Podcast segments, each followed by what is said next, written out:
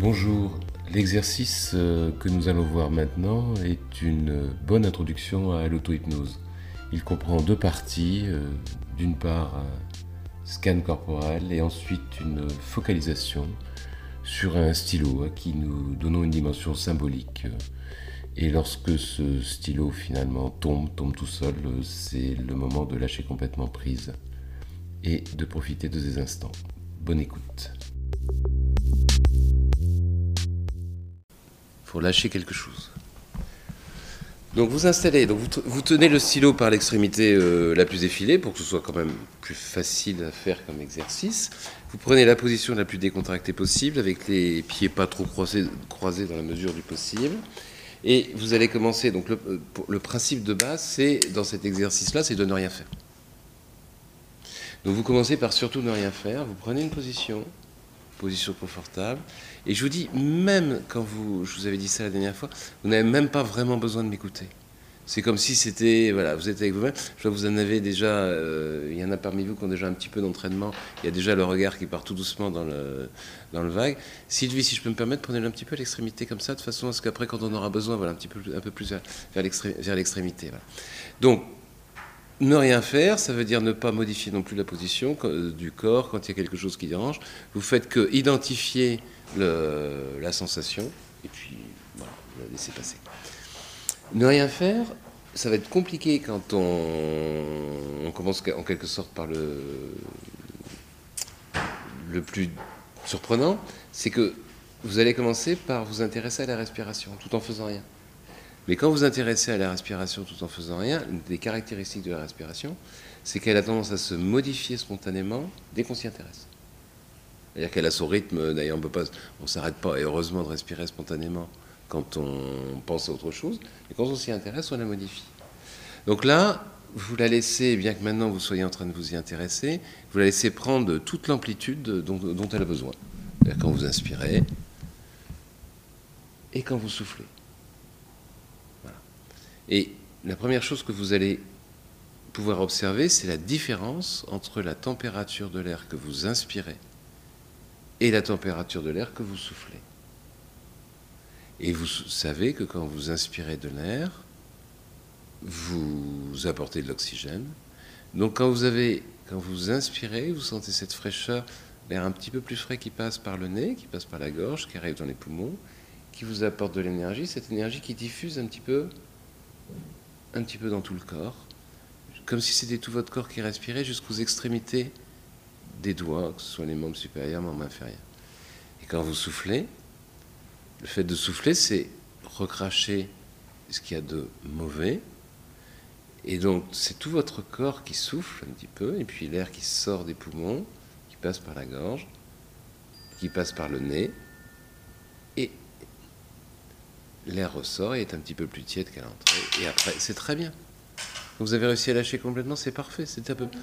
Vous laissez les yeux, vous en profitez tranquille. Si vous voulez, vous pouvez ramasser. Sinon, vous, vous pouvez profiter comme ça. C'est ce que vous préférez. Deuxième stade, derrière les yeux fermés, si vous avez les yeux fermés, si vous avez les yeux ouverts, c'est très bien aussi, c'est ce qui vous convient le mieux. La seule chose que je vous demande, si vous avez les yeux ouverts, c'est de ne pas me regarder parce que c'est pas. Voilà, laissez le regard dans le vague. Et vous allez donc maintenant percevoir la lumière. La lumière que vous percevez directement sur les, yeux. Et vous concentrez bien sur la lumière. C'est vraiment important. Et puis, les sons. Et les sensations corporelles. Alors vous avez remarqué, surtout quand vous, je, je vois bon, des cils qui bougent, euh, voilà, les sensations corporelles, vous percevez bien les contacts du corps sur la chaise, voilà, en laissant les choses s'installer. Le corps, pour quand vous sentez vraiment le contact du corps sur la chaise, le contact des pieds sur le sol, le contact de la main posée sur le genou, le contact du stylo, voilà, il y a une décontraction qui se met en place. Voilà. Laissez les choses tranquillement, c'est bien. Se, se mettre en place. Voilà. Et maintenant, vous allez commencer à vous intéresser au stylo que vous avez par la main, c'est comme un symbole, ce stylo, en quelque sorte, c'est très bien. Vous allez, c'est-à-dire que vous allez avoir besoin de le lâcher. pour ça, vous imaginez, maintenant, vous êtes complètement concentré sur le stylo. Et le stylo, vous sentez qu'il devient de plus en plus lourd en imagination. Concentrez-vous bien sur le stylo qui devient de plus en plus lourd. Voilà, c'est très bien. Le stylo devient de plus en plus lourd et pesant. Et pour rajouter, vous imaginez qu'il y a une petite substance glissante, fluide, qui commence tout doucement à arriver au bout du stylo, qui se met quelquefois à bouger de façon un petit peu surprenante. Et le stylo devient de plus en plus lourd. De temps en temps, vous pouvez vous intéresser à autre chose. Ce qui est bien quand vous avez lâché le stylo, c'est de garder la position la plus relâchée et moins, voilà, sans, croisement. Et vous vous concentrez bien. Imaginez que le stylo est lourd. C'est comme vous voulez, si vous pouvez imaginer maintenant son peut être en plomb. Vous pouvez imaginer, voilà. Il peut être dans un métal. Peut être dans n'importe quel matériau, c'est bien. C'est pratiquement tous lâchés, c'est parfait. Et vous avez une substance. Et vous pouvez vous intéresser à une, zone, une autre zone confortable de votre corps à un moment. Par exemple, le pied qui est dans la chaussure. Par exemple, le contact euh, sur la chaise. Et le stylo redevient encore de plus en plus lourd quand vous vous concentrez dessus. Quand vous avez, s'il y en a qui n'ont pas encore complètement laissé tomber le stylo, vous laissez les choses se mettre en place.